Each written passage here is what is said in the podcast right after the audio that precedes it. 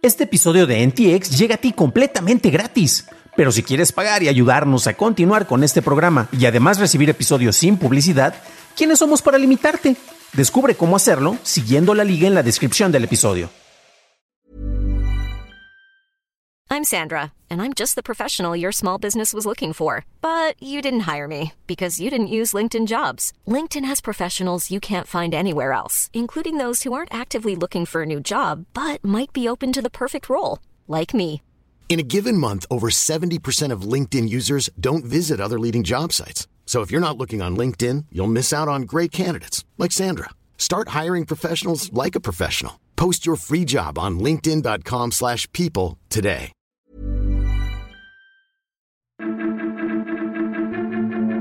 Musk prohíbe trabajo remoto, el perro Bermúdez llega a Waze y Amazon pierde un billón de dólares en valor de mercado. Estas son las noticias de Tecnología Express con la información más importante para el 10 de noviembre de 2022. Bloomberg reporta que el CEO de Twitter, Elon Musk, prohibió el trabajo remoto, el cual solo sería permitido en excepciones aprobadas por él mismo. Este es el primer correo electrónico a personal enviado desde los despidos anunciados y se espera que los trabajadores estén en la oficina un mínimo de 40 horas a la semana.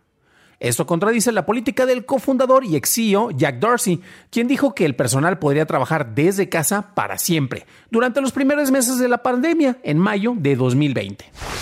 Google anunció que su servicio de VPN móvil estará disponible para equipos de escritorio. Los suscriptores de Google One con planes premium, que son los que tienen un nivel de 2 terabytes de almacenamiento o más, podrán descargar aplicaciones de VPN para Windows y macOS en 22 países. No se podrá usar la VPN de Google para esquivar las restricciones geográficas en transmisiones de deportes en vivo ni en otro tipo de transmisiones emitidas en tiempo real. Llega el Mundial de Qatar y con él el fútbol. Coca-Cola colaborará con Waze y lanzarán la voz de Enrique el Perro Bermúdez para que puedas recibir las instrucciones de manejo con la expresividad de uno de los cronistas más reconocidos en México. Hoy inicia el proceso de reembolso a usuarios de la cancelada plataforma de juegos en la nube de Google, Stadia. Los reembolsos serán manejados por un sistema automatizado, el cual cubrirá compras de hardware, juegos y contenido descargable. Se espera que la mayoría de los reembolsos se lleven a cabo antes del cierre del servidor el próximo 18 de enero de 2023 pasamos a la noticia más importante del día, y es que Amazon se convirtió en la primera compañía en perder un billón de dólares en valor de mercado, al pasar de los 1.88 billones registrados en julio de 2021 a los 879 mil millones este miércoles, de acuerdo con Bloomberg. Otras compañías que vieron retroceso en su valor de mercado han sido Microsoft, que pasó de los 2.5 billones a 1.78, así como Meta, que pasó de los mil millones a 285 mil millones de dólares.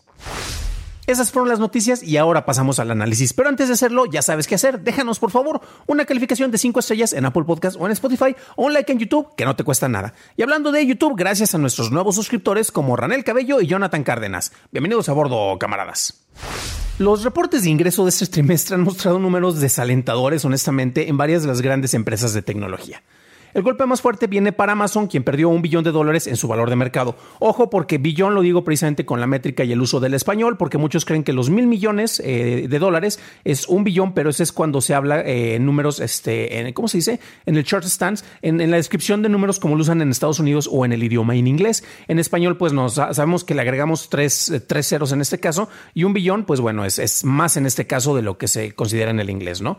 Esto es algo que ya se veía venir y bueno, estos cambios, estas modificaciones, estas pérdidas, en cierto sentido, pues incluso gente como el mismísimo eh, fundador y anterior CEO de Amazon, Jeff Bezos, pues como que ya sabían que venía un decline sobre los manejos económicos, sabían que también iban, iban, a venir ya peleas más serias con las regulaciones y pues en vez de tratar de enfrentarse con eso, pues le deja esto a su sucesor, Andy Jassy. Algo muy similar ha pasado en la industria del entretenimiento. Hablemos de Disney, por ejemplo, y Bob Chapek debe de confrontar las consecuencias de las acciones de Bob Iger, que le apostó muchísimo al streaming. Recordemos que estábamos en pandemia y era uno de los pocos servicios que se siguen utilizando. Algo similar pasó también eh, con, en el caso de Warner. Y ahorita tenemos a David Zaslav tratando de limpiar, según eh, los malos manejos financieros de Jason Kyler. Y bueno, Bob Chapek debe de lidiar con las consecuencias de las decisiones de Bob Iger. Los líderes se van siempre a la cabeza, se van siempre diciendo, miren todo lo que logramos y las consecuencias pues quedan para la siguiente administración. Ayer estuvimos reportando algunas cuestiones en el terreno de las criptodivisas, vimos otra gran caída y honestamente noviembre del 2021, que fue el gran pico de expansión para muchos sectores, eh, criptodivisas en uno de ellos, pues ya quedó muy atrás, ya se están viendo las consecuencias, estamos a un año de eso y vemos precisamente que em, Elon Musk eh, tiene que limpiar muchas cosas que están pasando con Twitter. Eh, ahí tiene, eh, hay otros factores como la revaloración de la empresa. Tenemos un montón de recortes. Y pues también podemos hablar de Zuckerberg, que recientemente se disculpó cuando dio el reporte de, los despidos que se iban a dar aproximadamente para el 13% del personal. Y estamos viendo que en este caso, pues bueno, él dice: Me ofrezco una disculpa. ¿Por qué? Porque contraté contemplando que después de la pandemia íbamos a continuar con un crecimiento extendido. Y eso es muy interesante porque muchas contrataciones dentro del sector en tecnología se dieron eh, pensando con eso. Estamos viendo otros recortes por parte de Microsoft que también pausaron contrataciones, eh, que si no sabré yo que he aplicado para algunas vacantes por allá. Eh, pero efectivamente estamos viendo una especie de, de, pues recesión es una palabra que no nos gusta decir, pero ya no hay una expansión tan extendida como se estaba manejando, ¿no? Estamos en un periodo de ajustes económicos y estos están pegando de una forma sin precedentes en el sector tecnológico en particular.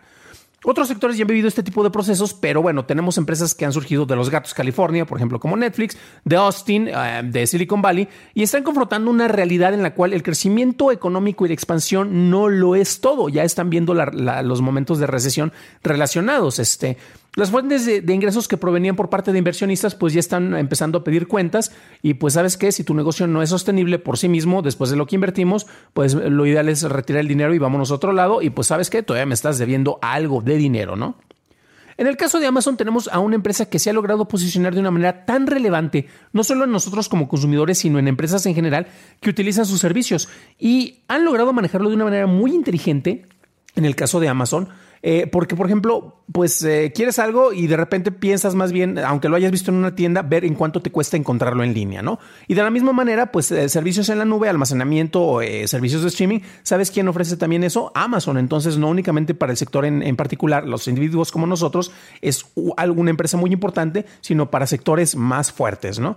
Algo muy similar ocurre con Google y estas empresas se han logrado posicionar como una categoría que se dice que son demasiado grandes para fallar o demasiado grandes para caer.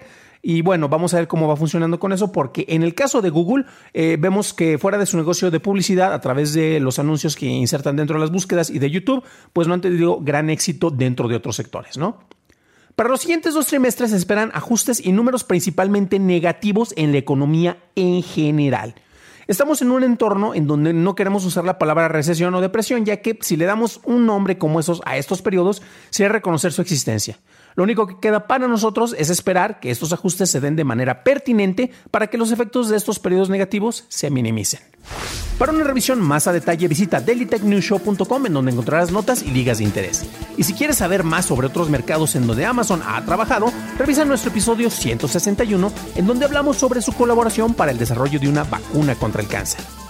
Eso es todo por hoy, gracias por tu atención y estaremos escuchándonos en el próximo programa. Deseo que tengas un genial jueves.